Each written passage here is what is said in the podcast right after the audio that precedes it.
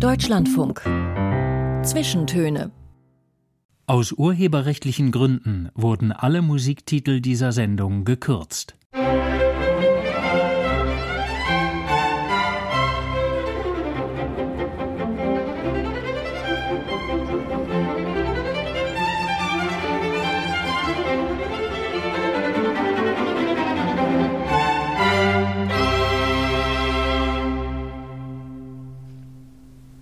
Willkommen zu den Zwischentönen heute mit Klaus Pilger. Der Lehrer Bob Blume. Er liebt die Schule und deswegen hat er ein Buch geschrieben, das heißt Zehn Dinge, die ich an der Schule hasse. Er ist Oberstudienrat für Deutsch, Englisch und Geschichte und fordert Reformen zum Nutzen von Lehrern, Schülern und Eltern.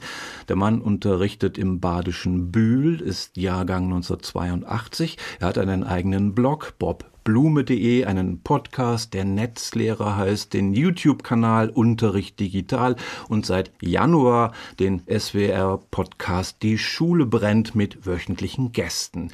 Er bewegt sich also äußerst souverän im Digitalen und bei Social Media, nennt sich selbst Bildungsinfluencer, aber auch didaktische Bücher wie Deutschunterricht digital fließen aus seiner Feder. Herzlich willkommen im alten Dampfradio Bob Blume. Herzlichen Dank für die Einladung. Ihr Name klingt wie ein Künstlername, gerade mit der Alliteration. Ist er echt? Der Name ist echt. Meine Eltern haben sich inspirieren lassen von Robert Iniesta, bekannt als Bob Marley.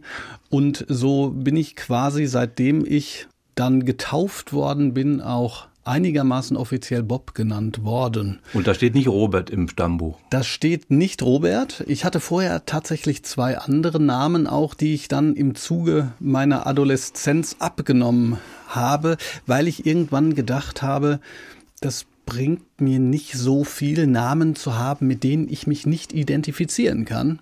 Und das Bob ist geblieben, wurde nochmal aufgewertet und steht dann offiziell dann auch im Pass. Wobei man dazu sagen muss, die eine oder andere offizielle Stelle, zum Beispiel in Bochum, haben sich wirklich auf den Arm genommen gefühlt, wenn ich sagte, mein Name ist Bob Blume. Da lebte ich auch noch in der Kanalstraße. Das führte dann dazu, dass sie mich erstmal etwas fragend zurück angeguckt haben. Ja, aber ein schöner Name, den man sich merken kann und ja, ja, er klingt ein bisschen wie ein Künstlername. Mit all diesen Tätigkeiten, die ich da eben aufgezählt habe, da erweisen Sie ja eigentlich allen anderen Lehrerinnen und Lehrern einen Bärendienst. Das könnte man wirklich so sagen, denn äh, man könnte es ja noch schärfer formulieren, so nach dem Motto, wenn man so viel macht wie du, heißt das, Lehrkräfte haben doch zu viel Zeit. Im Grunde genommen ist die Wahrheit, dass ich mich zeitweise schon auch übernommen habe und dass man kann sagen, jedes Hobby, was ich habe, irgendwie öffentlich kommuniziert wird. Das heißt, ich sage dann manchmal zurück anderen Leuten, wenn du jetzt jedes Mal, wenn du joggst, eine Sendung daraus machen würdest, würden die Leute auch denken, sag mal, machst du nichts anderes als solche Sendungen. Bei mir ist es eben so, ich habe eine unglaubliche Leidenschaft für Dinge, die ich gerne tue und auch eine unglaubliche Leidenschaft fürs Ausprobieren. Und ich schlafe lieber weniger, als etwas nicht zu tun. Man könnte vielleicht fast auch von einem Zwang sprechen, zum Beispiel was das Schreiben angeht. Ich kann gar nicht ohne. Also sind Sie fleißiger als andere Lehrer? Oh, das glaube ich ganz und gar nicht. Nee, im Gegenteil, ich glaube, ich bin eher unbedachter, was meine eigene Zeiteinteilung angeht. Ähm, ehrlich gesagt ist das auch nichts, was, worauf ich irgendwie stolz bin, sondern es ist eher so, dass ich mich dann dazu zwingen muss, auch mal Pausen zu machen. Denn gerade in diesen sozialen Berufen sind Pausen wahnsinnig wichtig, weil man ansonsten sehr schnell an seine Grenzen kommen kann. Hm. Das Lehrerklischee Nummer eins in dieser Sendung haben Sie mir schon vorweggenommen. Ich wollte das natürlich selber sagen. Lehrer haben zu viel Zeit. Haben Sie aber jetzt schon gesagt. Sie haben die Fächer Deutsch und Englisch auch. Und das sind ja sehr arbeitsintensive Fächer auch für Lehrer. Wie viel Prozent Stelle haben Sie denn eigentlich? 150. Also jetzt, wo wir gerade sprechen, ja. habe ich noch 80 Prozent. Ja. Man muss aber eine Sache dazu sagen, diese, diese Prozentzahlen, die sind eigentlich völlig nichtssagend. Ach. Denn die Lehrerarbeitszeit begründet sich auf einem Modell, das 150 Jahre alt ist. Das ist das sogenannte Deputatsstundenmodell. Und das heißt so viel wie, so viele Stunden unterrichtet man. Nun ist aber auch klar, dass in, innerhalb der letzten Jahre, Jahrzehnte könnte man sagen, aber vor allen Dingen innerhalb der letzten Jahre so viel dazugekommen ist, dass eine Studie, die erst letztens ähm, herausgekommen ist von der Deutschen Telekom Stiftung, gezeigt hat, dass nur ein Drittel dieser Arbeitszeit also dieser feststehenden Arbeitszeit überhaupt Unterricht ist. Das ist gleichzeitig ein Problem, verweist aber auch darauf, dass ähm, man genauso mit 80 Prozent, 150 Prozent arbeiten kann, wie auch mit 40. Also aktuell sind es 80 und es geht aber noch ein bisschen runter. Dann geht es noch ein bisschen runter. Ich ähm, habe für mich selbst so eine Art Orientierungsjahr, nenne ich das, denn ich mache ja tatsächlich sehr viel. Ähm, Sie haben es gerade schon angesprochen, Podcast, Autorentätigkeiten, Aktivismus und Vorträge. Und ähm, ich möchte jetzt mal schauen, wie sich das anfühlt, die Waagschale ein wenig mehr in Richtung dieser anderen Tätigkeiten heruntergehen zu lassen, mhm. weil alles auf einmal, das, das wird, glaube ich, keiner durchhalten. Wie neidisch sind denn eigentlich andere Lehrer und Lehrerinnen auf das, was sie alles so nebenher tun? Ich erlebe ehrlich gesagt überhaupt keinen Neid. Jetzt ist es vielleicht so, ich wohne ja im Badischen, ich komme aus dem Ruhrgebiet. Ich glaube, im Ruhrgebiet wird man vielleicht mal eher dahin kommen und sagen, sag mal, hast du nicht mehr alle Tassen im Schrank als im Badischen. Aber ich erlebe sehr, sehr viel Wertschätzung. Das muss man wirklich mhm. sagen. Zumal ich natürlich auch bemüht bin, meine Tätigkeiten in die Schule auch einfließen zu lassen. Also wenn ich die Theater AG mache, wenn ich die Medien AG mache, wenn ich mich für die Homepage ähm, engagiere und Fortbildung auch für die Kolleginnen und Kollegen mache, dann sind das ja alles Dinge, die man dann ausnahmsweise mal nicht sehen kann, obwohl ich wahrscheinlich kurz danach auch einen Blogbeitrag dazu schreiben würde, ja, so genau. wie ich mich kenne. Aber Neid gibt's da eigentlich nicht. Das ist schön, aber manche sagen sicher, der ist verrückt oder das ist ein Tausendsasser. Genau, und mit beidem könnte ich gut leben.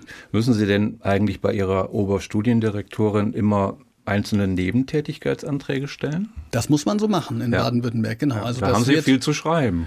Das, äh, ja gut, das muss man sich so vorstellen, dass das in einem Rutsch funktioniert. Aber klar, also man könnte jetzt nicht einfach loslegen und irgendetwas tun, sondern das ist immer mit Absprachen verbunden. Und da bin ich auch sehr, ja, kann man sagen, da, da bin ich sehr ähm, freudig, äh, dass meine Schulleitung ähm, ja, mich da unterstützt. Das muss man ganz klar so sehen. Sie sind jetzt über 40. Wie sieht's aus mit Burnout-Syndrom? Oh, Burnout-Syndrome hatte ich, als ich angefangen habe, ehrlich gesagt. Ähm, also ich nehme mal an, dass. Als das, junger Lehrer? Ja, klar, als junger Lehrer, vor zehn Jahren. Und das hat mich ganz, ganz viel gelehrt. Ähm, es ist so, dass man als ja, junger, als junge Lehrkraft beziehungsweise als, als Referendar oftmals, nicht alle, ein unrealistisches Bild davon bekommt, was guter Unterricht ist, wie der vorbereitet werden muss. Also man kann sich das so vorstellen, wenn man für eine Stunde mal drei Tage braucht, und da spreche ich jetzt nicht von drei Tagen mal eine Stunde, sondern drei Tage am Stück, ist das keine Seltenheit. Und als ich in die Schule gestartet bin, damals im Nordschwarzwald nach meinem Referendariat, habe ich den bekloppten, verrückten Fehler gemacht zu denken, ich müsste jetzt jede Stunde von den damals 27, die ich hatte, so halten wie meine beste Lehrprobe. Und das hält man ungefähr zwei oder drei Wochen durch. Und danach geht man absolut am Stock. Also da hat meine Frau mich gerettet, mhm. muss man so sagen. Ähm, das ging weit über Unterstützung hinaus. Ich hätte das ohne meine Frau nicht geschafft. Und da habe ich gelernt, wie es sich anfühlt, wenn ich überpaste. Ich habe gelernt, wie es sich anfühlt, wenn ich ähm, so einem Rand nahe komme. Und wenn das passiert, dann kann ich mittlerweile, Gott sei Dank, aktiv zurückstecken. Also etwas gelernt im Referendariat. Im Referendariat habe ich also unglaublich viel auch mhm. neben dazu gelernt. Ne? Also ich sage nicht, dass man da nicht, nicht äh, etwas lernt. Die Frage ist nur, ob man äh, so frei nach Hermann Hesse tatsächlich unters Rad müsste, okay. um so viel zu lernen. Jetzt haben wir erstmal die erste Musik und äh, eigentlich haben wir tatsächlich jetzt Bob Marley, weil sie heißen nach Bob Marley und dann wäre es ja wirklich eine Schande, wenn wir keinen Bob Marley-Titel spielen. Sie haben sich ausgesucht den Redemption Song. Warum gerade den? Es hat zwei Gründe. Der erste Grund ist, Bob Marley ist 1981 gestorben, ich bin 82 geboren. Das hat eine, ja, das ist einfach eine, eine, zeitliche Verknüpfung. Ich habe sehr lange Zeit meines Lebens, also so zwischen 16 und 26, sage ich mal, Gitarre gespielt, habe diesen Song sehr häufig gespielt und ich finde, er hat etwas unglaublich Aktuelles, ähm, nämlich mit diesen Aussagen, dass man sich frei machen soll von bestimmten Zwängen. Man kann auch herauslesen, dass es da viel um Natur und heutzutage wird man sagen, Bildung für nachhaltige Entwicklung geht. Es ist, glaube ich, ein sehr, sehr aktueller Song. Und eine Art Erlösungslied kurz vor seinem Tod. Das kann man so sagen. Er hatte, als er das Lied geschrieben hat, so viel ich weiß, ähm, auch schon Krebs, ich glaube auch im Endstadion, mhm. äh, mit Sicherheit für, für ihn selber. Und das merkt man auch, sehr viele große Themen zusammengefasst in einem Lied. merchant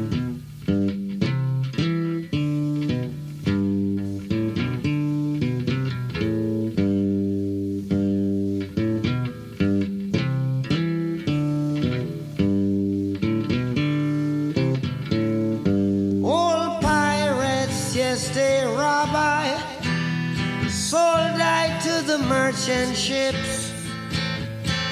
Minutes after they took I from the bottomless pit, but my hand was made strong by the hand of the Almighty.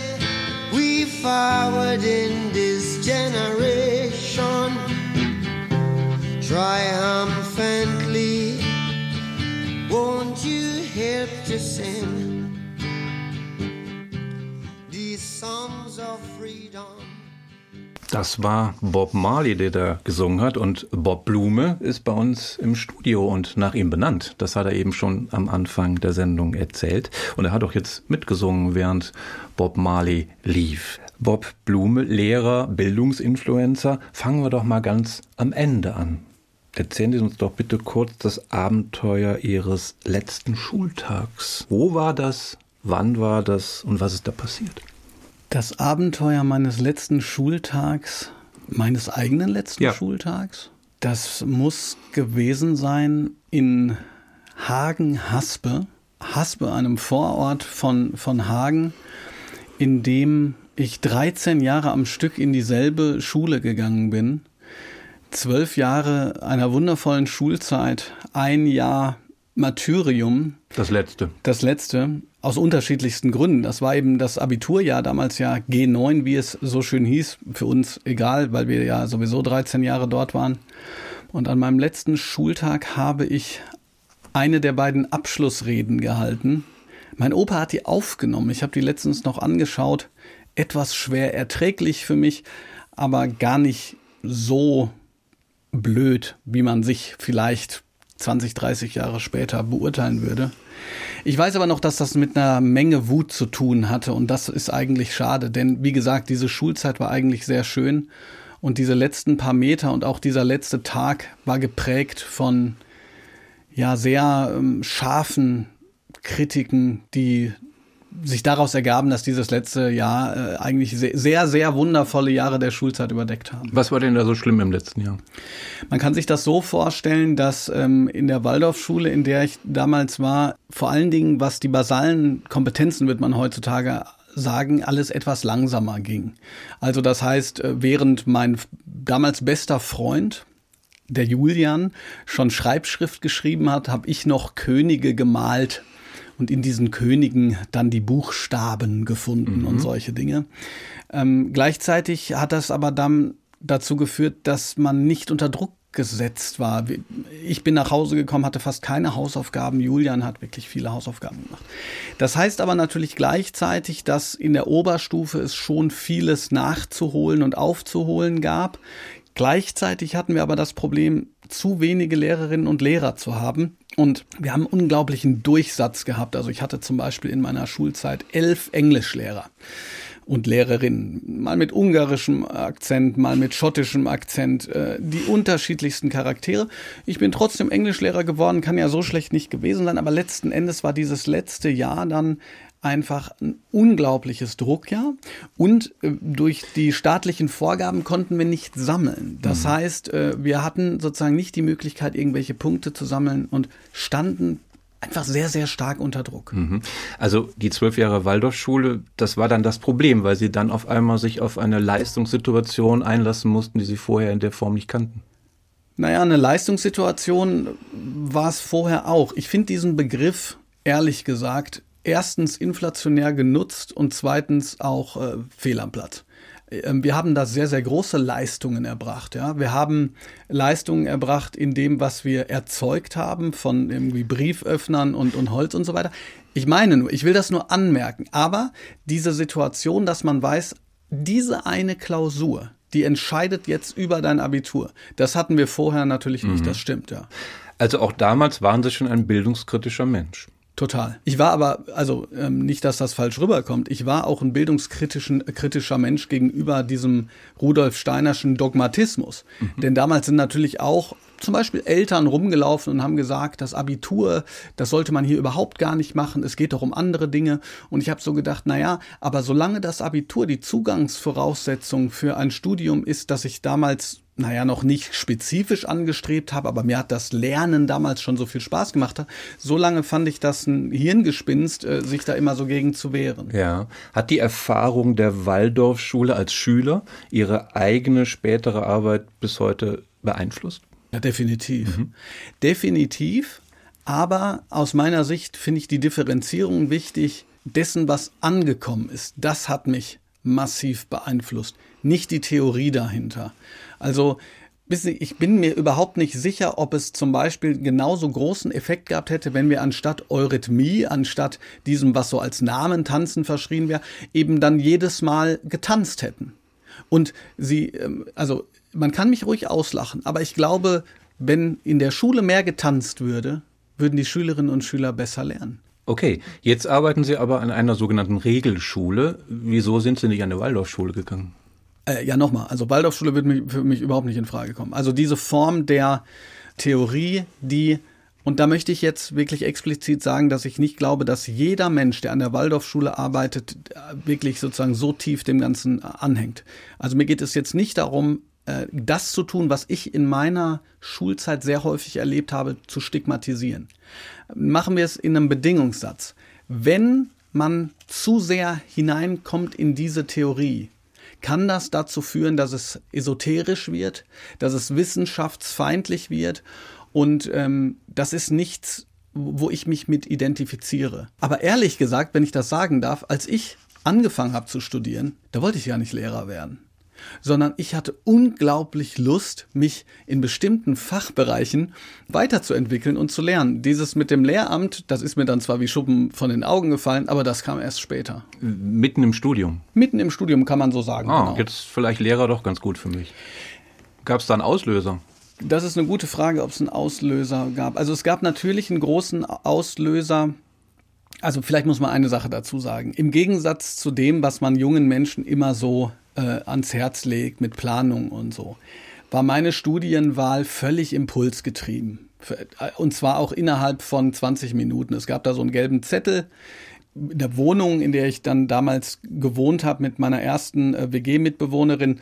Und da standen eben unterschiedliche Fachbereiche drauf. Und habe ich gesagt, Englisch fand ich immer gut, Geschichte, da hat mich mein Lehrer beeinflusst, finde ich super. Und das sogenannte Gender Studies. Das habe ich dann genommen. Und dann mhm. bin ich in die verschiedenen Seminare gegangen, war völlig begeistert. Gender Studies hat mich dann nicht so richtig abgeholt und da dachte ich, ja klar, Deutsch, Germanistik, wieso das denn nicht? Und bin darauf gewechselt.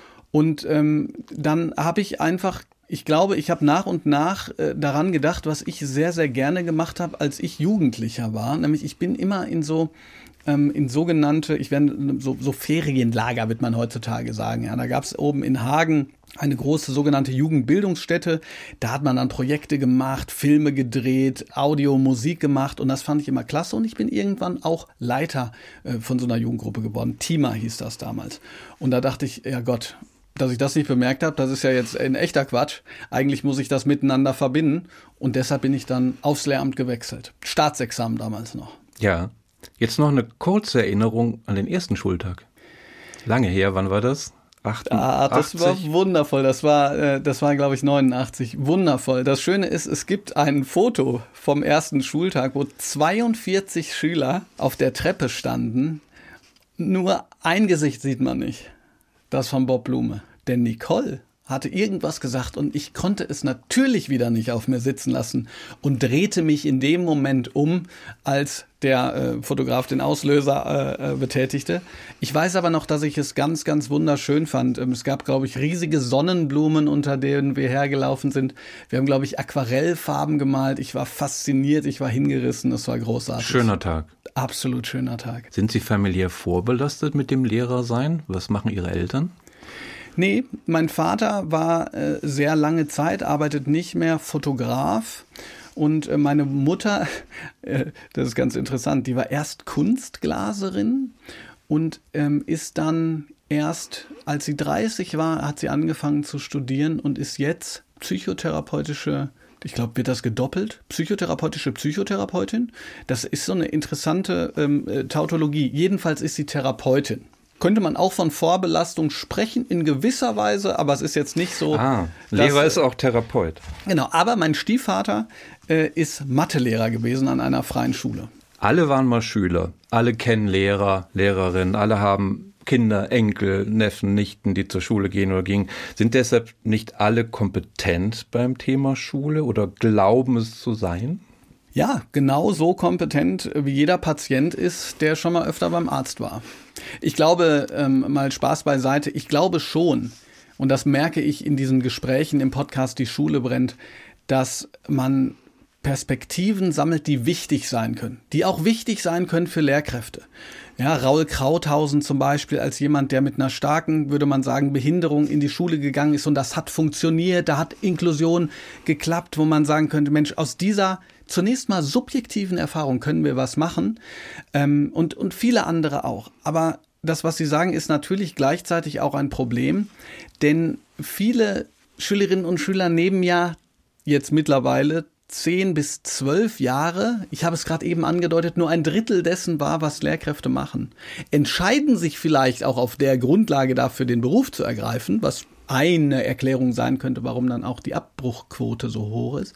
Aber auf der anderen Seite ist, ähm, ja, ist das Problem daran eben, dass man irgendwann gar nicht anders kann, als zu denken, ja, ich weiß, was die machen. Ja, ich weiß, was die machen. Die kommen halt rein und wissen, was zu tun ist und dann gehen sie wieder raus. Und ähm, deshalb finde ich es für mich auch so wichtig oder sehe da so einen kleinen Auftrag auch zu sagen, Leute, das, was man sieht in diesen vielen Schuljahren, ist wirklich nur ein Bruchteil dessen, was tatsächlich wichtig ist und passiert. Fast jeder hundertste Mensch in Deutschland, ich habe das mal ausgerechnet, ist Schullehrer oder Schullehrerin. Es gibt also über 700.000 äh, davon für rund 9 Millionen Schüler. Und da kommt das Stichwort Lehrermangel. Heute schon gibt es viel zu wenig Lehrer. Die Gewerkschaft Erziehung und Wissenschaft prognostiziert vor ein paar Wochen 80.000 fehlende Lehrkräfte im Jahr 2030. Der Lehrerberuf früher wohl gelitten und hochgeachtet ist in der Krise und scheinbar überhaupt nicht mehr attraktiv. Herr Blume als erfahrener Lehrer, was sind die wichtigsten Gründe, warum man auf keinen Fall Lehrer oder Lehrerin werden sollte? Auch die Frage, die möchte ich Ihnen so gar nicht beantworten, ehrlich Ach, gesagt. Weil, warum? nee, nein, weil, ähm, weil ich glaube, dass das immer noch ein fantastischer Be Beruf ist. Ich habe ja gerade schon mal angedeutet, ich glaube, dem, die Realitätssinn würde dem Ganzen gut tun. Ich glaube, wenn man relativ früh mit der Realität in Berührung kommen würde mit jungen Menschen und zum Beispiel merkt, ey, wow, wenn ich was Tolles mache, dann sind die entflammbar, dann haben die Bock, dann machen die mit. So, ich, das ist was, das, da, da kann ich drin aufgehen. Dann, dann hätten wir, also es ist eine kleine Facette. Der Grund aufzuzählen, warum man kein Lehrer ist, ist genauso könnte man den Grund aufzählen, warum man nicht Journalist oder Busfahrer oder Politiker oder wie auch immer werden kann. Es gibt immer bestimmte Seiten, die äh, negativ sind. Ich glaube andersrum, als letzten Satz, dass das Schulsystem flexibler werden muss. Dass sich Leute in dieses Schulsystem bewegen, die Lust haben, was zu machen, die Mut haben und die innovativ sind. Dann stelle ich die Frage nochmal anders und dann kommen wir zur Musik vor den Nachrichten zur letzten. Wer sollte denn auf keinen Fall Lehrer werden? Jemand, der sagt, ich mach's wegen dem Beamtentum. Wenn das der einzige Grund ist, dann lieber nicht. Die nächste Musik, Somewhere Only We Know von Keen. Das ist eine Britpop-Gruppe. Was verbindet sie damit? Eine ganz, ganz wunderbare Zeit im ausgehenden Studium und eine Verbindung zu Siddhartha, ein, äh, zu einem Werk von Siddhartha. Hier ist Keen mit Somewhere Only We Know und jetzt kommen danach die Nachrichten und dann sind wir wieder da.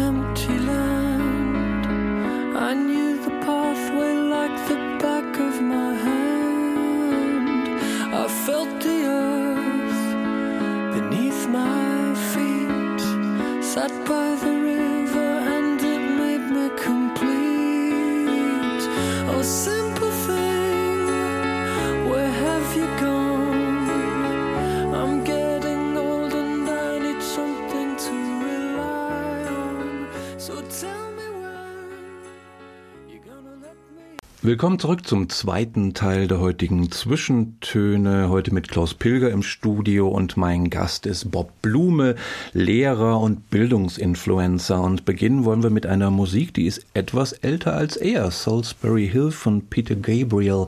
Wie kamen Sie zu dieser Musik? Dieses Salisbury Hill, das ist für mich in den Urlaub fahren mit meinen Eltern ein Gefühl von jetzt wird es wärmer, die Sonne geht auf Peter Gabriel kommt.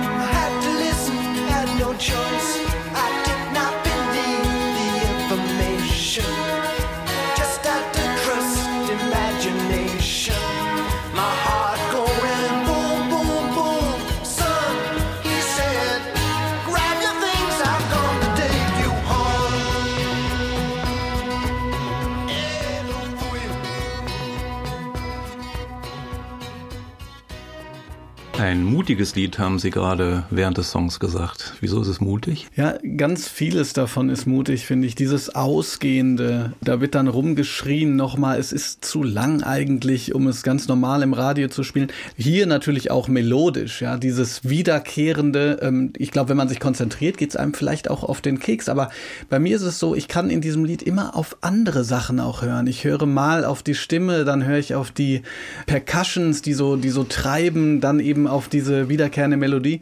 Bob Blume, wer ist ein schlechter Lehrer?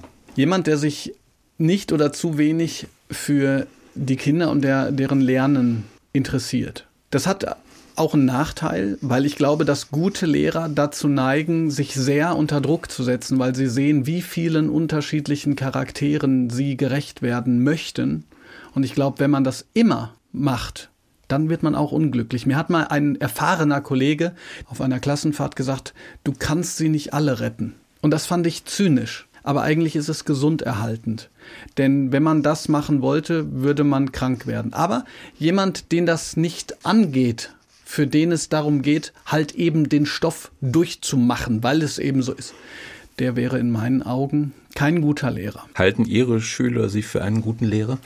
Oh, ich glaube, das ist unterschiedlich. Ich kann mir nicht vorstellen, dass eine bestimmte Person oder Figur allen Menschen gerecht wird. Aber ich mache natürlich, einfach um das auch zu erfahren, immer äh, so ähm, Lehrkräfte-Evaluationen, Bewertungen, die dürfen mich benoten und das dürfen sie auch anonym machen. Und ich schreibe, sage dann auch dazu, Leute, das ist anonym, also ihr könnt mir da wirklich alles vor den Kopf werfen. Ist noch nie was richtig Schlechtes gewesen. Also- Was kritisiert wird, das weiß ich. Zwei Defizite, die ich habe. Erstens, es gab einen Schüler, der hat gesagt, ähm, der hat mir wirklich, ich habe mal eine 5 auch gekriegt, weil er gesagt hat, also äh, wir machen viel zu wenig so Grammatikblätter, so Arbeitsblätter mit zum Eintragen. Ja? Ähm, weil ich auch glaube, da, wenn man das macht, dann kann man mal so ein bisschen abschalten. Ich kann das nicht. Aber das wird zu weit führen. Und es wird immer mal wieder gesagt, ähm, meine Tafelbilder könnten besser sein. Und das weiß ich auch. Denn ein richtig gutes Tafelbild, was ich imstande bin zu machen übrigens, erfordert vom Lehrenden zu wissen, welche Fragen er stellt, damit die richtigen Antworten kommen, die sich dann perfekt in dieses Tafelbild ergeben. Und einen solchen Unterricht mache ich ungern. Sie sind in den 90er Jahren zur Schule gegangen. Was unterscheidet eine Lehrkraft von 1993 zu einer von 2023? Oh, ich glaube, ehrlich gesagt, äh, dass die Beharrungskräfte des Bildungssystems sind auf der einen Seite stark genug, als dass man in den 90ern genauso gut ein guter wie ein schlechter Lehrer sein konnte wie in den 2023ern. Ohne meinen Geschichtslehrer wäre ich nicht zum Geschichtsstudium gekommen. Der war nicht nur inspirierend, das war er auch, er war auch, ich, ich weiß nicht, ob ich das hier so sagen darf, ähm, abgewichst irgendwie. Also der war, ich versuche es anders zu Vielleicht formulieren cool. er war sehr offen und offenherzig und manchmal auch brutal in seiner Rückmeldung. Aber die Rückmeldung war dennoch immer auf eine Art und Weise konstruktiv, die einen dazu gebracht hat, besser zu werden. Und ähm, das war für mich ein unglaubliches Vorbild. Gut, gute Lehrererfahrung, die Sie in 19 gemacht haben, aber gibt es eine Unterscheidung der Lehrer von damals zu heute? Ist es jetzt anspruchsvoller, schwieriger, leichter? Sagen wir mal so, ich glaube schon, dass man als Lehrkraft in den 2020er Jahren mit ein bisschen Mut vielleicht mehr machen kann, als es in den 90ern möglich gewesen wäre, ohne danach den Sturm der Entrüstung von, von Eltern zum Beispiel zu bekommen. Ich glaube, man kann einiges äh, bewegen, wenn man denn will. Sie nennen sich Bildungsinfluencer. Wie viele Follower haben Sie auf Instagram oder auf TikTok? Ähm, ich habe auf Instagram ungefähr 120.000, auf Twitter sowas wie 30.000, auf YouTube irgendwas mit 20.000, auf TikTok irgendwas mit 30.000. Das Problem ist, ehrlich gesagt, ich bin mir, seitdem ich diesen Begriff das erste Mal benutzt habe, unsicher, ob der so gut ist. Ja, das ist nämlich eigentlich meine Frage. Ich war mir nicht sicher, benutzen Sie den Begriff ironisch, provozierend oder ganz ernsthaft? Die Antwort ist ja. Mhm, habe ich mir gedacht. Man kann das wirklich so sehen. Mir hat das mal jemand ähm, sozusagen als Beleidigung vorgeworfen, so als so nach dem Motto, du Bildungsinfluencer. Und dann habe ich es ironisch übernommen. Zunächst mal. So nach dem Motto, haha, dann bin ich es halt. Was dann aber passiert ist, ist, dass ich kurz vor der Veröffentlichung meines Buches mit dem Verlag darüber gesprochen habe, wenn die Leute mich nicht kennen und also Sie werden mich auch jetzt noch nicht kennen. Ich bin ja sozusagen kein, kein äh, Kurt Krömer des Bildungswesens. Ja, vielleicht innerhalb der Szene jetzt doch einigermaßen bekannt, aber nicht so weit. Was genau sollen die sich vorstellen? Und dann war die Frage vom Blogger Bob Blume, vom Aktivist Bob Blume, was, was könnte das sein?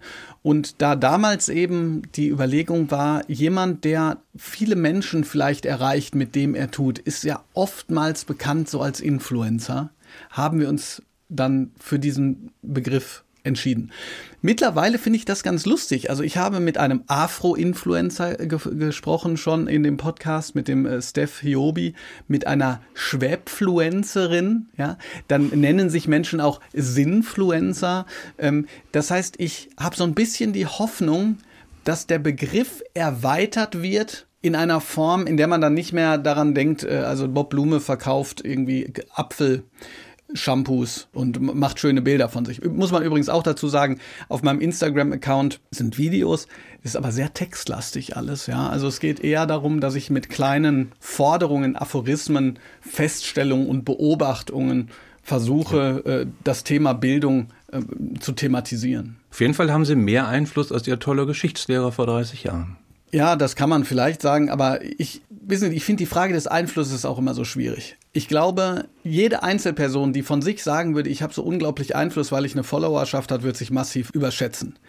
Was ich aber toll finde, das kann ich ganz klar sagen, ist, wenn ich auf Konferenzen gehe, wo ich Vorträge halte und so weiter, und wenn Menschen kommen zu mir und sagen, wir haben über diese Thesen von dir im Kollegium gestritten. Mir geht's ja gar nicht darum, dass jeder hingeht und sagt, du bist hier wirklich der, der tolle Typ und wir machen jetzt genau alles, was deinen Vorstellungen entspricht.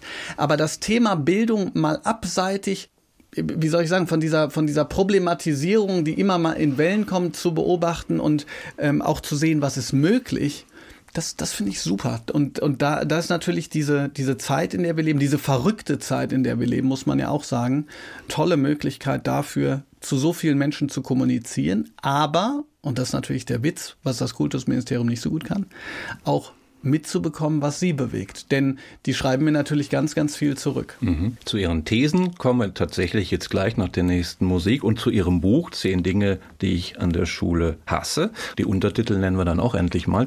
Jetzt kommt zur Erholung Don't Panic Coldplay.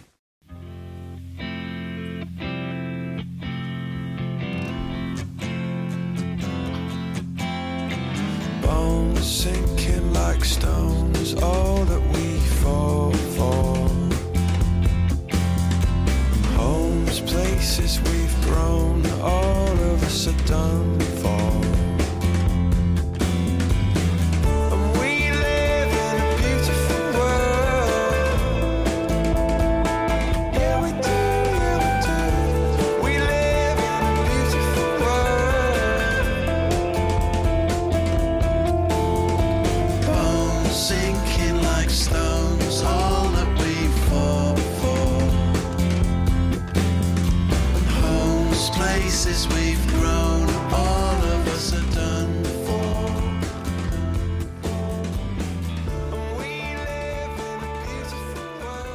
Don't Panic von Coldplay. Ist das Ihr Lebensmotto, Bob Blume?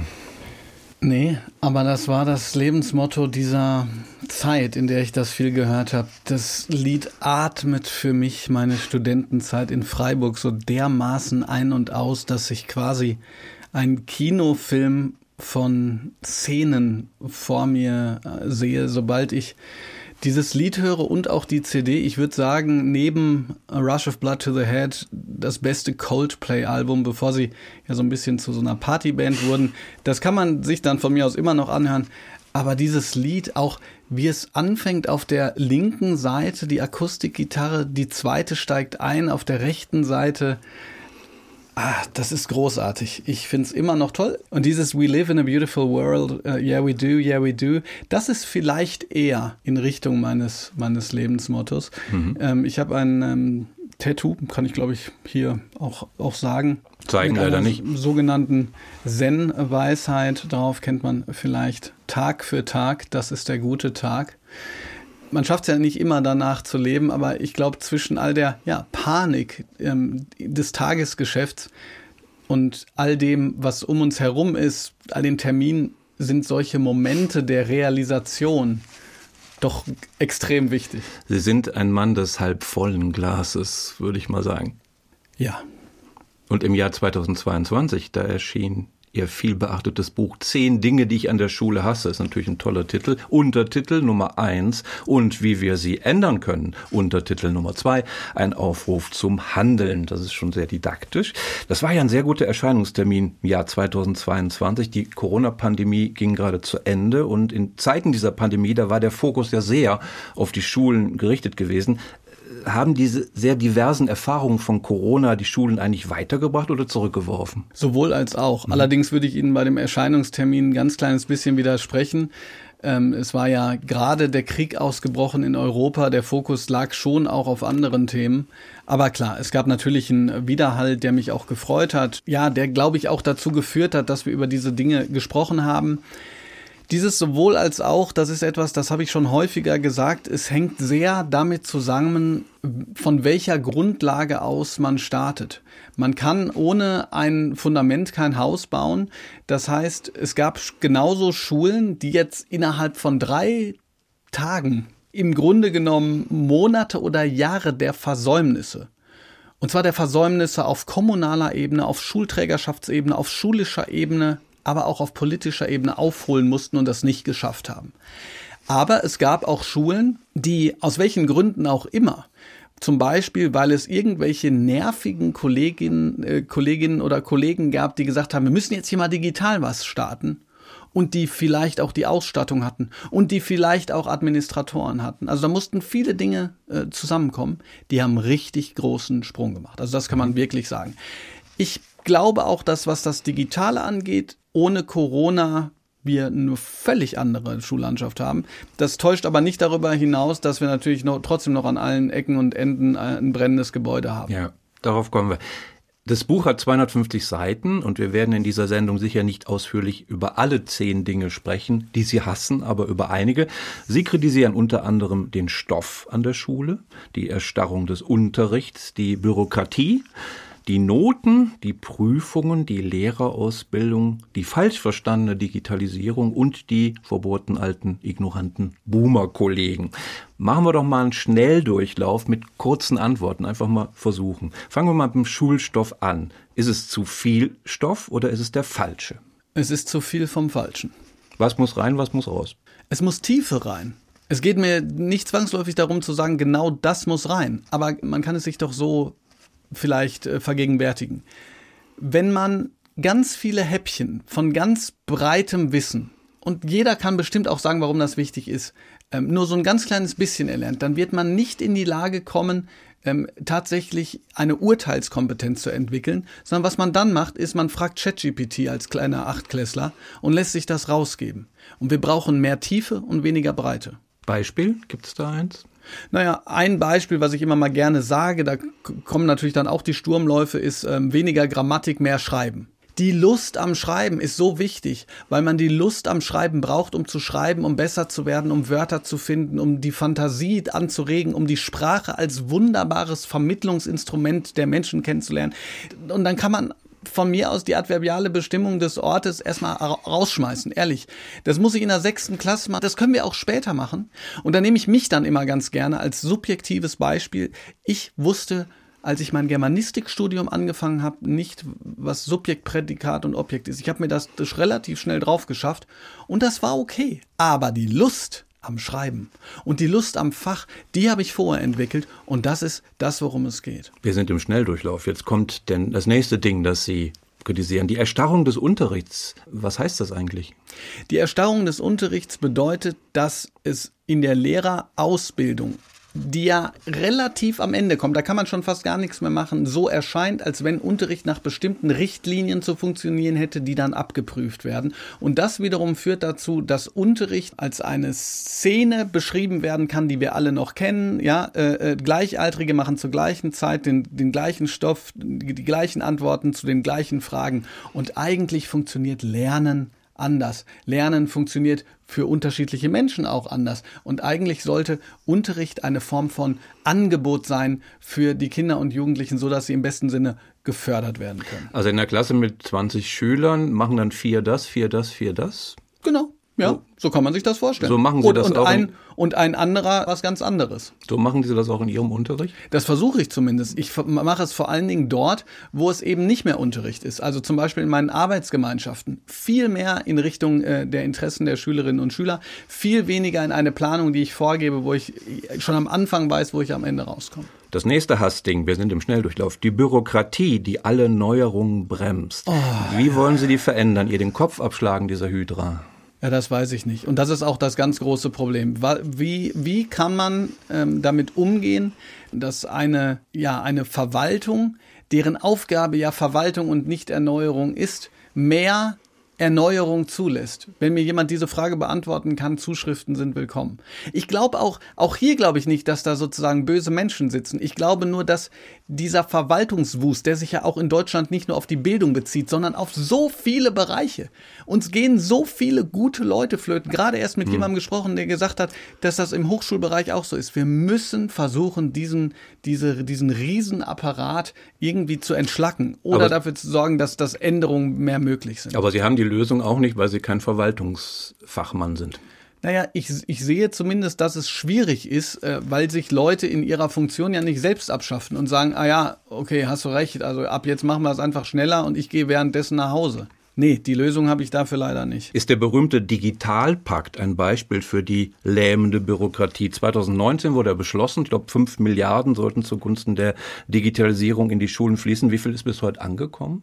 Jetzt darf ich nichts Falsches sagen, weil ich glaube, vor allen Dingen seit Anfang dieses Jahres 2023 ist sehr viel abgerufen worden und man kann das, glaube ich, ganz schön zeigen anhand des sogenannten Sofortausstattungsprogramms. So hieß es, glaube ich. Da ging es plötzlich alles sehr schnell. Davor hat es Monate, wenn nicht Jahre gebraucht, um dafür zu sorgen, dass das Ganze angelaufen ist. Und das wiederum war deshalb, weil in Schule ganz viele Verantwortliche in unterschiedlichen Positionen sitzen. Ich habe gerade schon mal gesagt, Schulträger, Kommunen, Verwaltung, Schule und so weiter. Deshalb ist aus meiner Sicht, und ähm, das schreibe ich ja auch in dem Buch, der große Verwaltungsakt Digitalpakt ein schönes Beispiel dafür, wie man Entwicklungen verlangsamen kann. Nächstes Stichwort. Noten. Abschaffen, reduzieren, verändern. Ich würde sagen, sowohl als auch. Das wird auch nicht passieren. Noten sind ja das effizienteste uns bekannte Mittel, um äh, so zu tun, als wenn Leistung dadurch gezeigt würde. In Wirklichkeit kennen wir es nur alle nicht anders. Und in Wirklichkeit kann mir keiner sagen, was der Unterschied zwischen einer 3 plus und einer 3 minus ist. Denn es gibt ihn nicht.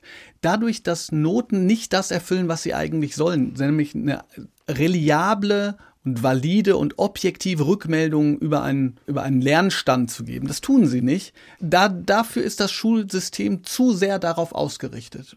Aus meiner Sicht müssten da Veränderungen hin und es ist auch wissenschaftlich erwiesen, dass das, was eigentlich das Lernen fördert, ganz viele wichtige Punkte sind, zum Beispiel konstruktive Rückmeldung. Noten hingegen sind es nicht. Und, wenn ich das noch sagen darf, ich weiß, es ist der Schnelldurchlauf, jeder, der sagt, aber die Leistung, aber die Leistung, unsere deutschen Sportler waren ja jetzt aber auch so schlecht und so, das hat nichts mit Leistung zu tun, sondern ich habe Schülerinnen und Schüler eine unglaublich gute Leistung schon erbringen sehen, eine unglaublich ähm, großartige, über die Schülerinnen und Schüler hinauswachsende Leistung, zum Beispiel im Theater, ohne dass ich dafür irgendeine Note hätte geben müssen. Stichwort die Lehrerausbildung. Ist die nicht praxisbezogen genug? die ist nicht praxisbezogen genug und äh, sie, sie führt eben dazu, dass der Unterschied zwischen dem, was man sich vorstellt, was hinterher den, den Beruf prägt und das, was den Beruf dann tatsächlich prägt, einfach viel zu groß ist. Das heißt, man muss sich wirklich Gedanken darüber machen, erstens, wie man die, die Leute auch anzieht, die dann äh, Veränderungen und Schwung und Mut reinbringen, aber auch, wie man das Ganze äh, deutlicher orientieren kann an die Realität, in der wir äh, schulisch leben konkretes Beispiel? Also Sie haben ja selber diese Lehrerausbildung gemacht. Was sollte dazukommen? Was sollte weggelassen werden? Naja, das Ding ist, ich spreche ja oftmals von Dingen, die mir auch zugetragen werden. Ich hatte ja zum Beispiel das Glück, habe ich schon drüber gesprochen, diese Jugendgruppen gemacht zu haben. Ich wusste also, dass ich einen Draht zu, zu jungen Leuten habe, dass ich mit, dass mir das auch Spaß macht, mit denen zusammenzuarbeiten. Aber das ist quasi gar nicht vorgesehen. Es gibt jetzt so kleinere Praktika, in manchen Ländern ja, in manchen Ländern auch nicht. Aber das, was ich so höre, von ähm, diversen Gremien, in denen ich auch sitze, zum Beispiel im sogenannten Bildungsrat von unten, ist, dass das teilweise noch viel zu weit entfernt ist von dieser Realität. Also mit anderen Worten, wenn man nach acht Jahren Studium das erste Mal überhaupt in eine Schule kommt oder äh, weiß, wie man Unterricht plant oder das erste Mal versteht, was es überhaupt bedeutet, diesen sogenannten Stoff so zu reduzieren, dass jemand ihn auch versteht, dann ist das einfach zu spät. Zwischenbemerkung, Klischeeaussage Nummer zwei in dieser Sendung. Lehrer sollten eigentlich keine Beamten mehr sein. Das lähmt und macht bequem. Was sagt der Beamte Bob Blume dazu? Das Problem ist, dass man, wenn man die Abschaffung des Beamtentums fordert, fordern müsste, dass es eine Alternative gäbe, die länderübergreifend umgesetzt würde. Und dann würde ich sagen, wenn die Lehrpersonen, die dann keine Beamte mehr sind, dennoch die freiheitlich-demokratische Grundordnung respektieren und vor allen Dingen repräsentieren, warum nicht? Weil ich glaube, das ist ein wichtiges Argument dafür. Aber in der Tat, es ist so, dass das Beamtentum jetzt nicht zwangsläufig diejenigen anzieht, die sagen, also ich, äh, ich äh, habe so eine, ich, wie soll ich jetzt sagen, Start-up-Mentalität, ich will unbedingt äh, was Neues machen. Das kann man schon sagen. Nur das wird nicht passieren. Berlin hat das versucht. Was ist passiert? Die Leute sind in andere Bundesländer gegangen. Solange das Beamtentum, ich sage jetzt mal im finanziellen Sinne, das wichtigste Argument ist, äh, so lange brauchen wir eigentlich gar nicht darüber sprechen, ob man das abschaffen sollte oder nicht. Zitat, ich bin für immer gefangen im staatlichen System und finde das gut. Der Satz steht auf Ihrer Website. Ich bin der Blume bei Ihnen nicht immer ganz sicher, wann Sie ironisch sein wollen und wann nicht. Naja, da war ich nicht ironisch, sondern jung. Okay, das ist ein alter Satz. Das ist, das ist den Satz habe ich, also diese, diesen Blog habe ich ja 2011 äh, äh, ins Leben gerufen und da habe ich den geschrieben, den würde ich so nicht wieder schreiben, glaube ich. Es gibt ja Initiativen wie Teachers for Future. Müssten nicht viel mehr Lehrer auf die Straße gehen, vielleicht nicht freitags, aber nach Feierabend oder in den Ferien, um für das zu demonstrieren, was sie auch fordern? Ja, auf jeden Fall. Äh, Das tun sie ja auch. Also ähm, am 23.09. ist ein deutschlandweiter Bildungsprotest gewesen. Und äh, dort gehen viele Lehrerinnen und Lehrer auf die Straße, aber natürlich auch Schülerinnen und Schüler. Und auch, man darf es nicht vergessen, auch, auch andere im Bildungssystem Tätige, um für eine andere, um für eine bessere Bildung zu, zu protestieren. Denn demonstrieren, wir hatten es gerade, ist natürlich den Beamten nicht erlaubt. Übrigens auch, glaube ich, ein Punkt, warum äh, das Beamtentum nicht einfach abgeschafft würde. Denn ich glaube, nicht überall aber an Standorten, wo die Umstände wirklich unerträglich sind, wo man nicht mehr richtig unterrichten kann, weil die Gebäude halb einstürzen, äh, da würde man dann sehr schnell äh, Demonstrationen haben und dann hätten wir wirklich noch mehr Unterrichtsausfall, als wir sowieso schon haben.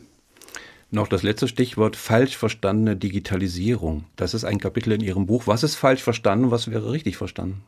richtig verstanden ist, dass es nicht um Digitalisierung geht bei der Digitalisierung. Digitalisierung ist ein deutsches Wort. Digitalisierung heißt, ähm, ich mache etwas, was physisch greifbar ist, transformiere ich in einen anderen Zustand. Und dann sagt mir jemand, ja gut, aber wenn ich die Kurzgeschichte, die ich jetzt ausgedruckt hätte, auf Tablets lese, was habe ich davon? Da gibt es doch keinen Mehrwert. Und dann würde ich sagen, stimmt. Das ist nämlich genau so, als wenn ich mit einer Boeing 747 auf der Landstraße fahren würde. Das hat keinen Mehrwert. Sondern das, was unsere digital geprägte Gesellschaft ausmacht, das sind ja die vielen anderen Dinge. Dass wir hier zusammen sitzen, das hat mit Digitalität zu tun. Das hat vielleicht damit zu tun, dass ähm, ich eine gewisse Wirkung entfaltet habe, dass ich dadurch über den Blog übrigens das Buch schreiben konnte, dass mich jemand entdeckt hat, dass wir so zusammengekommen sind. Das ist Vernetzung, das ist Beziehung und das bedeutet auch ganz verschiedene Formen der Produktion. Also das, was wir hier tun, jemand hört das vielleicht, das, was wir selber machen, das ist Produktion, das sind alles Dinge, die die wir ganz normal in unserem Leben haben. Und da reden wir dann nicht mehr über die Digitalisierung. Das ist auch wichtig, dass man äh, die Verwaltung digitalisiert, sondern wir sprechen über eine andere Möglichkeit des Lernens. Besprechen wir gleich noch weiter, aber jetzt machen wir auch noch mal einen Musikbreak. Sie haben sich gewünscht äh, von einem Interpreten Howie Day ein Stück Collide. Was ist das? Das ist das Stück, das ich einer jungen Frau äh, vorgesungen habe. Ich glaube nicht nur einmal, sondern mehrere Male. Und diese junge Frau ist äh, mittlerweile seit mehr als 20 äh, Jahren sind wir zusammen und seit mehr als 10 Jahren sind wir auch verheiratet.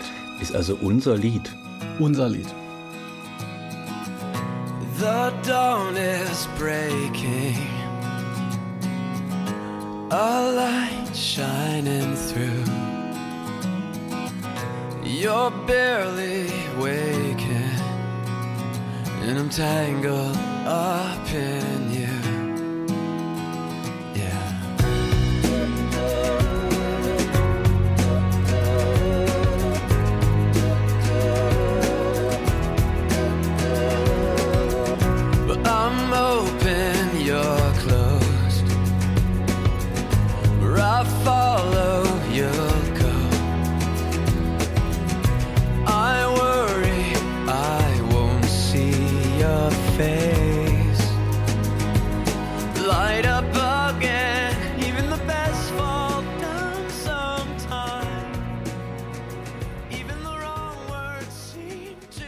Die Zwischentöne heute zu Gast. Bob Blume, Lehrer und Bildungsinfluencer.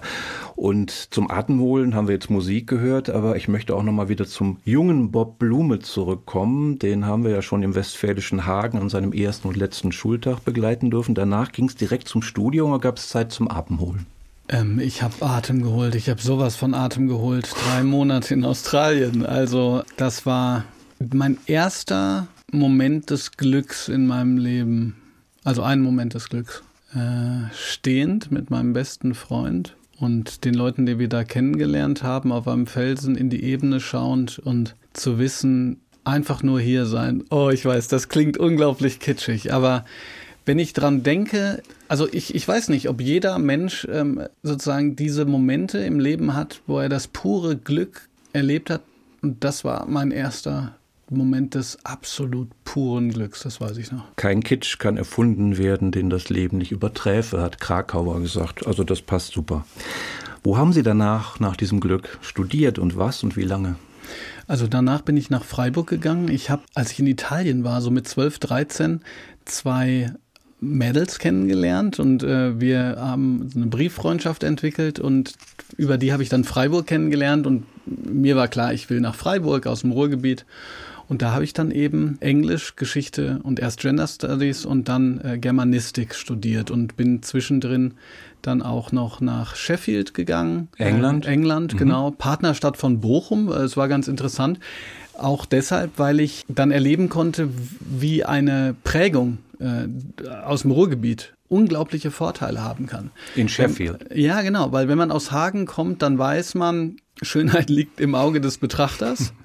Und man muss manchmal genauer hinkommen, um, um schöne Ecken zu entdecken. Sheffield war an einigen Ecken kantig und ein bisschen schmutzig und moderig und andere Ecken waren wundervoll und ich habe es wirklich sehr, sehr geliebt, dort zu leben, zu studieren und mich, ich habe mich vor allen Dingen in Shakespeare reingestürzt. Eine großartige Zeit. Ich erlebte die Schönheit und Redundanz des Studiums. Das schreiben Sie auf Ihrer Website. Das Schlechteste an diesem Studium war? Ich sehe das nicht mehr so. Denn das Interessante ist, und das ist ein bisschen ein Problem, weil das widersprüchlich ist, ich fordere ja auch mehr Praxis. Aber in diesem Studium konnte ich etwas tun, was man immer weniger kann, nämlich das auswählen, was mich interessiert hat. Ich hatte einen riesigen Hänger. Tatsächlich, nachdem ich ähm, ins Praxissemester gegangen bin, hatte ich erstmal keine Lust wieder zu studieren. Aber das hat sich dann gelegt und ich, ich habe von Anfang an Sachen belegt, die mir Spaß gemacht haben. Und haben die mir Spaß gemacht. Ich bin auch gegen Bologna auf die Straße gegangen, weil ich diese Verschulung so schlimm fand. Und ich finde es heute so schlimm, wenn ähm, Studenten über ihre ECTS-Punkte und dafür gibt es so viele Punkte sprechen. Das Problem war, ich habe dann auch Sachen belegt, die nicht besonders sinnvoll waren. Monster im Mittelalter zum Beispiel. Äh, Also von Vorstellungen über Übernatürliches im Mittelalter. Hätte hätte ich vielleicht lieber über die Karolinger Herrschaft ein bisschen was machen sollen. Aber das war eine Redundanz, die ich mittlerweile für sehr sinnvoll halte, denn ich glaube, das Studium darf nicht sich darin erschöpfen, nur das zu tun, was dann auch direkt irgendwo anwendbar ist. Damit haben Sie eigentlich meine zweite Frage, das Beste an diesem Studium war, schon beantwortet. Vielen Dank. Hatten Sie Examensängste? Nein. Als mir die erste Frage im Examen gestellt wurde, dachte ich, ich müsste so große Umwege machen, damit man auch wirklich weiß, wie schlau ich bin und was ich alles gemacht habe, anstatt die Fragen präzise zu beantworten. Und deshalb bin ich nicht so rausgekommen, wie ich es mir erhofft hatte. Das ist dann Gott sei Dank bei den beiden anderen Fächern äh, deutlich besser nochmal. Es war auch nicht schlecht, aber ich war von mir selbst sehr enttäuscht. Endnote? Äh, damals in Englisch zwei. Das war enttäuschend. Das war für mich Wahnsinn. Ich war, ich war ähm, Hiwi, also das heißt, ich war Hilfswissenschaftler da. Ähm, ich habe den anderen Studenten geholfen, wenn sie nicht weiter konnten. Meine Pro die Professorin hat mir gesagt, Herr Blume, ist sowieso alles klar. Natürlich, Sie machen das. Ist, ne, wir haben auch über Noten gesprochen. Das ist ja genau das Problem. Für mich war alles andere als eine Eins wäre eine Enttäuschung gewesen. Aber das war es dann. War dann auch meine einzige Zwei, aber trotzdem für mich damals schwer, schwer enttäuschend. Wie finden wir jetzt von dieser schrecklich schlechten Note des Examenskandidaten Bob Blume zurück zur Digitalisierung ganz leicht? Ein schönes Zitat habe ich in Ihrem Buch gelesen von Jöran Mus-Mehrholz, der sagt, die entscheidende Frage ist nicht, was die Digitalisierung mit der Bildung macht, sondern was die Bildung mit der Digitalisierung macht. Liegt in dieser Aussage der Hund begraben? Ja, total. Also ähm, deshalb ist das ja auch, Sie haben ja recht, das ist ja ein unglaublich schlaues Zitat, weil es eben diese Vorstellung umdreht und ähm, man eben in die Aktivität reingebracht wird dadurch, zu sagen, was wollen wir eigentlich? Meine Weiterentwicklung war eben dann immer die Frage, wie wollen wir im 21. Jahrhundert lernen? Ich glaube, dass die deshalb so wichtig ist, damit man sich nicht am Anfang mit solchen scheinbar konkreten Fragen auffällt, wie welche Geräte brauchen wir? Denn dann wird lange darüber geredet, welche Geräte, aber viel zu wenig wofür eigentlich. Und deshalb ist dieses Zitat in der Tat großartig. Ich habe mir Ihr Buch Deutschunterricht digital angeschaut. Das ist eine Lektüre, die sich natürlich an interessierte Lehrerinnen und Lehrer wendet, die an ihrer Didaktik arbeiten wollen. Vielleicht können wir ja für die zuhörenden Nichtlehrer mal ein praktisches Beispiel bringen, wie man zum Beispiel eine Schullektüre im Deutschunterricht digital angeht. Ich behaupte mal, dass sich heute niemand mehr das Reklamheftchen kaufen mag, sondern die Literatur wird runtergeladen. Das ist der Anfang. Und dann, an welcher Lektüre mögen Sie das beschreiben? Ehrlich gesagt, da- das ist so unglaublich vielfältig, dass es ähm, schwer ist, jetzt wirklich eine Lektüre und ein Beispiel, aber wir können tatsächlich, wir können zum Faust gehen, den, den äh, kennen ja sehr viele. Wenn die Frage wäre, wie könnten wir verstehen, was Faust in seinem ersten Monolog habe nun ach, wie könnten wir da einen Zugang schaffen? Dann wäre ein Zugang, lest das und äh, dann sprechen wir drüber. Ein anderer Zugang wäre zu sagen, wie würdet ihr ein Bild gestalten, was Faust auf seinem Instagram-Kanal postet, nachdem er genau diese Rede gemacht hat? Wie wäre die Beleuchtung? Von, von wo aus würde das aufgenommen? Wie nah würde man ihn sehen? Und über diesen einen Zugang, über die Ästhetik einer Bildsprache, die Schülerinnen und Schüler kennen, könnte man dann möglicherweise anfangen, das aufzuschlüsseln. Darin erschöpft es sich aber natürlich nicht. Aber das wäre ein konkretes Beispiel, Mhm. wie man äh, über den einen Zugang das andere erfahren kann. Ja, also indem sie mit digitalen Techniken, Programmen und Tools arbeiten, die die Schüler in ihrer Freizeit benutzen, die sie kennen, schaffen sie mehr Nähe zum Stoff. Das wäre eine Das Möglichkeit. Genau. Die andere Möglichkeit, ähm, das hat gar nichts damit zu tun, sozusagen das eine mit dem anderen aufzuschlüsseln. Was ich mit meinem mit meiner Oberstufe eigentlich jedes Jahr mache und gemacht habe, ist, dass sie Blogbeiträge schreiben und zwar immer mit der Möglichkeit, entweder einen Impuls aufzunehmen, den ich ihnen gebe, oder diesen Impuls zu ignorieren und einfach über das zu schreiben, was sie möchten. Und dann machen die ganz viele Erfahrungen. Die machen die, die Erfahrung, ich schreibe über etwas, was mich interessiert. Schreiben kann Spaß machen. Sie machen die Erfahrung, jemand sieht es und kommentiert. Vielleicht wohlwollend, vielleicht kritisch. Wie setze ich mich damit auseinander? Und all das ist eine digitale Erweiterung, von der man jetzt nicht zwangsläufig sagen muss, oder die, die Frage, wo ist der Mehrwert, ist dahingehend eigentlich unnötig. Also was macht es besser? Nein, ich habe plötzlich eine, eine Erweiterung dessen, was man machen kann. Jetzt kommen wir zum Schluss hin nochmal zu Ihren Boomer-Kollegen und Kolleginnen. Also für all die Menschen, die vielleicht gar nicht wissen, dass sie Boomer sind, hier die kurze Erklärung. Boomer sind die Menschen, die in den geburtenstarken Jahrgängen geboren wurden und bald in Rente gehen. Boomer ist bei jungen Leuten ja nichts Tolles, sondern eigentlich ein Schimpfwort für ja, herablassende Leute mit unzeitgemäßen, konservativen Ansichten. Kann man das so definieren? Nee. Nee, wie sehen, wie, was ist für Sie ein Boomer? Naja, also das ist mir wichtig. In dem Buch äh, habe ich ja geschrieben, die Boomer ignorieren die Generation Social Media. Und in dem Buch habe ich gesagt, Boomer nutze ich als Metapher. Also man kann sozusagen auch ein 20-jähriger Boomer sein. Für mich war das, ähm, war das Wort, weil es so schillernd ist, äh, einfach äh, hat es sich angeboten, um eine Haltung zu beschreiben, die nicht mehr weiterlernen will, die nicht zuhören will und die nicht neugierig ist. Aber nicht altersbedingt ist. Nicht altersbedingt, nee. Also, ne, ich, ich weiß, das ist ein bisschen ein Problem, weil das, weil das oftmals äh, verwechselt wird. Die Boomer-Generation, äh, wir müssen ja gar nicht darüber sprechen, äh, was die dann für sich auch reklamieren. Ist doch klar, wir haben Deutschland mit aufgebaut, ähm, Wirtschaftswunder und so weiter. Nee, nee.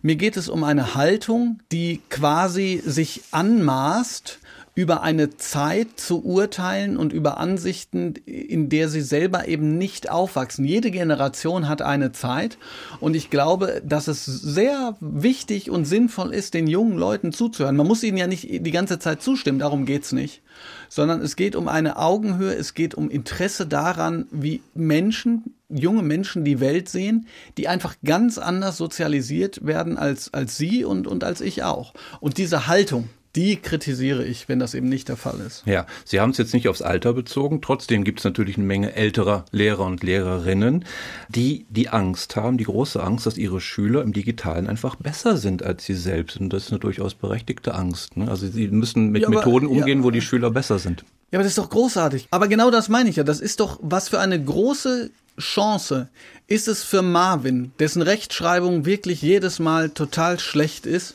mal zu zeigen, was er drauf hat, weil er schon was coden kann und, und dann als Lehrer sich zu überlegen, so wie kann der denn jetzt seine Fähigkeit einsetzen, um äh, die Klasse weiterzubringen, um mich weiterzubringen. Und ich weiß, dass das schwierig ist, aber mal zu sagen, also ich kann es nicht, könnt ihr mir da jetzt nicht weiterhelfen, ist eine riesengroße Chance auch. Ja, aber für ältere Lehrer, glaube ich, eine ganz schön schwierige Angelegenheit. Ja, nobody said it was easy, um jetzt nochmal Coldplay zu äh, zitieren.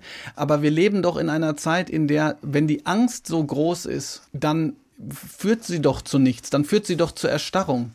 Ich glaube, wir leben in einer Zeit, in der man neu oder, oder in der man versuchen sollte, aus meiner Sicht, äh, sich dem Neuen auch nochmal zu öffnen. Ich glaube, darin liegen mehr Chancen als Risiken, ehrlich gesagt. Sagt der 40-Jährige, der auch Sagt schon. der 40-Jährige, ja klar. Aber weil ich ja auch versuche, danach zu leben. Es ist ja auch nicht so, dass äh, ich äh, damit meine, jetzt zu sagen, also jetzt, äh, hier Schüler, jetzt machen wir nur noch das, was, was, was ihr wollt, sondern in den Dialog zu gehen. Ich erkläre euch auch, warum wir etwas tun. Das ist wahnsinnig wichtig. Aber einfach sich hinzustellen und zu sagen, wir machen das jetzt so, weil wir das immer so gemacht haben, das Argument äh, finde ich, das ist auch kein Argument, das ist äh, Quatsch. Sie haben eine Anhängerschaft als Bildungsinfluencer gewonnen. Sie sind online eine sehr öffentliche Person mit Gesicht und mit Stimme, mit Blog, Podcast, YouTube und so weiter. Äh, reden wir auch mal über die Kehrseite der Medaille. Wer sind Ihre Kritiker und wie rücken die Ihnen zu Leibe? Vielleicht gibt es da ja auch unangenehme Erfahrungen. Ja, ähm, Kritiker. Ähm, also es gibt äh, grundsätzlich, glaube ich, äh, ganz viele Kritiker, die so äh, sich im Kommentarbereich tummeln und die eben äh, sagen, dass man das alles nicht braucht, dass die Digitalisierung äh, wieder weg soll, dass ähm, Lehrkräfte äh, sich nicht in der Form äußern sollten. Also ich weiß nicht, ich weiß gar nicht, was ich damit machen kann. Was ich gut finde, das sind ähm, Kritiker, mit denen man dann in den Diskurs gehen kann, die zum Beispiel sagen, ja, aber wie ist das denn mit den Noten zum Beispiel? Ist es wirklich so oder kann man dem nicht auch was abgewinnen? Also wenn man auf eine Art und Weise miteinander spricht, egal ob online oder von Angesicht zu Angesicht, wo, wo man das Gesicht wahrt. Ich habe im Bildungsbereich ehrlich gesagt auch einige Menschen kennengelernt, die das nicht geschafft haben, die äh, zu persönlich geworden sind äh, und auch zu absolut. Aber bei denen würde ich nicht mehr von Kritikern sprechen, weil für mich ein Kritiker immer jemand ist, der gleichzeitig die Möglichkeit sieht, dass der andere doch recht haben könnte. Ich meine, anders kommen wir doch nicht weiter. Wir kommen weder weiter, wenn ich sage, ich habe die Weisheit mit Löffeln gefressen, noch kommen wir weiter, äh, wenn, äh, wenn ich sozusagen jedes Mal, wenn ich eine Kritik äh, bekomme, ähm, mich selbst und die Exist meine, meine professionelle Existenz hinterfrage, sondern ich glaube, dass dieser, dieser Austausch, dieses Aneinanderreiben wahnsinnig wichtig ist und die geht natürlich heutzutage auch immer mehr verloren. Ähm, Und ich habe mir eigentlich vorgenommen, auch wenn das schwierig ist, es nicht so weit kommen zu lassen. Ihr neuer SBR-Podcast Die Schule brennt, seit Januar gibt es den, der verzichtet ja auf das Hurra. Und früher gab es da diesen Song Hurra, die Schule brennt und auch den Film. Der Satz ist ja heute eben auch durchaus ernst zu nehmen. Sie reden dort mit äh, Lehrern, Pädagoginnen, mit Promis über Schule. Ex-Innenminister Thomas de Maizière war da, die Schriftstellerin Ronja von Rönne, Ralf Krauthausen, der äh, Inklusionsaktivist. Was hat Sie, mittelalten Lehrerhasen, in den Sendungen bisher am meisten überrascht? Was haben Sie gelernt? Ich lerne im Grunde genommen in jeder einzelnen Folge. Was bei mir am meisten hängen bleibt, ist, wie Menschen aus ihrer eigenen Bildungsgeschichte ähm, dann auf das Bildungssystem schauen. Also zum Beispiel so jemand wie Aljoscha Mutadi, der mittlerweile Aktivist für die Queer Community ist. Unter was für einem wahnsinnigen Druck der gestanden hat, als klar war, dass er schwul ist unter einem, also wie er wirklich, man muss sagen, gelitten hat, das war für mich irre. Für mich war dieser frische Blick auch von der Sängerin von Wir sind Helden, äh, von der Ju- Judith Holofernes, die extra auf eine Schule wollte, in der ganz unterschiedliche äh, Menschen gegangen sind, ganz, ganz toll. Ehrlich gesagt, ich könnte das jetzt über die 35 Folgen sagen. Ich habe wirklich das Gefühl, ich lerne immer Neues dazu und das wirklich nicht als Plattitüde, sondern es ist ganz klar so. Jetzt komme ich doch noch mal zum Schluss mit dem alten Seneca-Satz non scole sed vita discimus, dass wir nicht für die Schule, sondern fürs Leben lernen mögen. Mein Abi ist jetzt 44 Jahre her. Was ist geblieben? Wohin hat es mich geführt? Das frage ich mich manchmal. Und ich danke an dieser Stelle einfach mal meinem damaligen Geschichtslehrer, genau wie Sie eben. Das war Herr Mönch. Und in dessen Leistungskurs habe ich endlich verstanden, was Demokratie ist was Demokratie für ein hohes, zerbrechliches Gut ist. Und wie schützenswert diese Demokratie ist, da sage ich jetzt vielen Dank, Herr Mönch. Good job, sagt man heute dazu. Ist, Herr Blume, denn nicht eigentlich neben der Bildung das Verständnis von und das Eintreten für die Demokratie das höchste Ziel, das eine Schullaufbahn haben sollte? Ja. Und ich finde das erstens wundervoll, dass Sie diesen Dank aussprechen. Ich sage immer wieder an unterschiedlichen Stellen, für diejenigen, die so tolle Lehrer haben, machen Sie das, schreiben Sie eine Mail, Sie werden demjenigen über Wochen ein gutes Gefühl machen. Und ich möchte eines zu bedenken geben. Ich glaube nicht, dass Demokratie und Selbstwirksamkeit mit einem Arbeitsblatt gelernt wird, sondern es wird gelernt, indem man sich auch betätigen kann, indem die Stimme gehört wird, indem man das vorgelebt bekommt und indem man Teil einer Gemeinschaft ist. Und Sie haben absolut recht. Genau deshalb lohnt es sich für eine bessere Bildung auf die Straße zu gehen, weil wir nämlich sehen, dass Unbildung und der Geist der Unbildung uns in vergangene Gefilde führt, in die wir nicht wieder zurückgehen sollten. Also durch eine schlechte Schule geht auf Dauer die Demokratie stiften. Das Land der Dichter und Denker, das Made in Germany. Ja. Herr Blume, ich bin jetzt Ministerpräsident in einem sehr fortschrittlichen Bundesland. Ich rufe Sie an und mache Sie zu meinem Kultusminister. Bitte schön, verändern Sie mein Bundesland. Was tun Sie als erstes, was als zweites? Es gibt eine Bewerbungsphase für 100 Schulen, die erklären können, was sie ausprobieren wollen. Und ich lasse sie das drei Jahre lang ausprobieren. Mit Einverständnis der Eltern, mit großen Gremien. Es wird sehr viel Arbeit, es wird anstrengend. Demokratie ist immer anstrengend, weil das nicht von oben rausgebracht äh, wird. Und dann, in diesen drei Jahren, versuche ich, meine Kolleginnen und Kollegen anzustiften, diejenigen Punkte, die funktioniert haben, die sich in der Praxis bewährt haben, die gute Lernergebnisse erzielt haben und die dazu geführt haben, dass die Bildung besser ist, deutschlandweit zu übertragen. Gut eingestellt, danke. Ich hatte Sie ja schon zitiert, ich bin für immer gefangen im staatlichen System und finde das gut. Sie sind Beamte auf Lebenszeit. Aber auch diesen Status kann man durchaus aufgeben. Sie sind erfolgreicher Autor, Bildungsinfluencer. Wann endlich hängen Sie Ihren Lehrerjob an den Nagel? Ganz an den Nagel. Das kann ich Ihnen nicht sagen, ehrlich gesagt. Äh, denn natürlich zieht es mich immer wieder an meinen Schreibtisch. Für mich ist das Schreiben eine der erfüllendsten Tätigkeiten im beruflichen Sinne. Aber wenn ich dann wieder in der Schule bin und wenn ich sehe, wie Schülerinnen und Schüler ihre ganze Haltung verändern können gegenüber Phänomenen oder innerhalb des Theaterstücks zu sich selbst, dann glaube ich schon auch, dass äh, mir das in gar nicht so kurzer Zeit, äh, dass ich das sehr vermissen würde. Danke. Das waren die heutigen Zwischentöne mit dem Oberstudienrat und Bildungsinfluencer Bob Blume. Nächste Woche begrüßt mein Kollege Joachim Scholl die Publizistin Inge Klöpfer. Und eine letzte Musik von Bob Blumes Musikliste haben wir noch. Jenny was a friend of mine von The Killers. Und das war's für heute bei den Zwischentönen. Ich bin Klaus Pilger. Machen Sie es gut.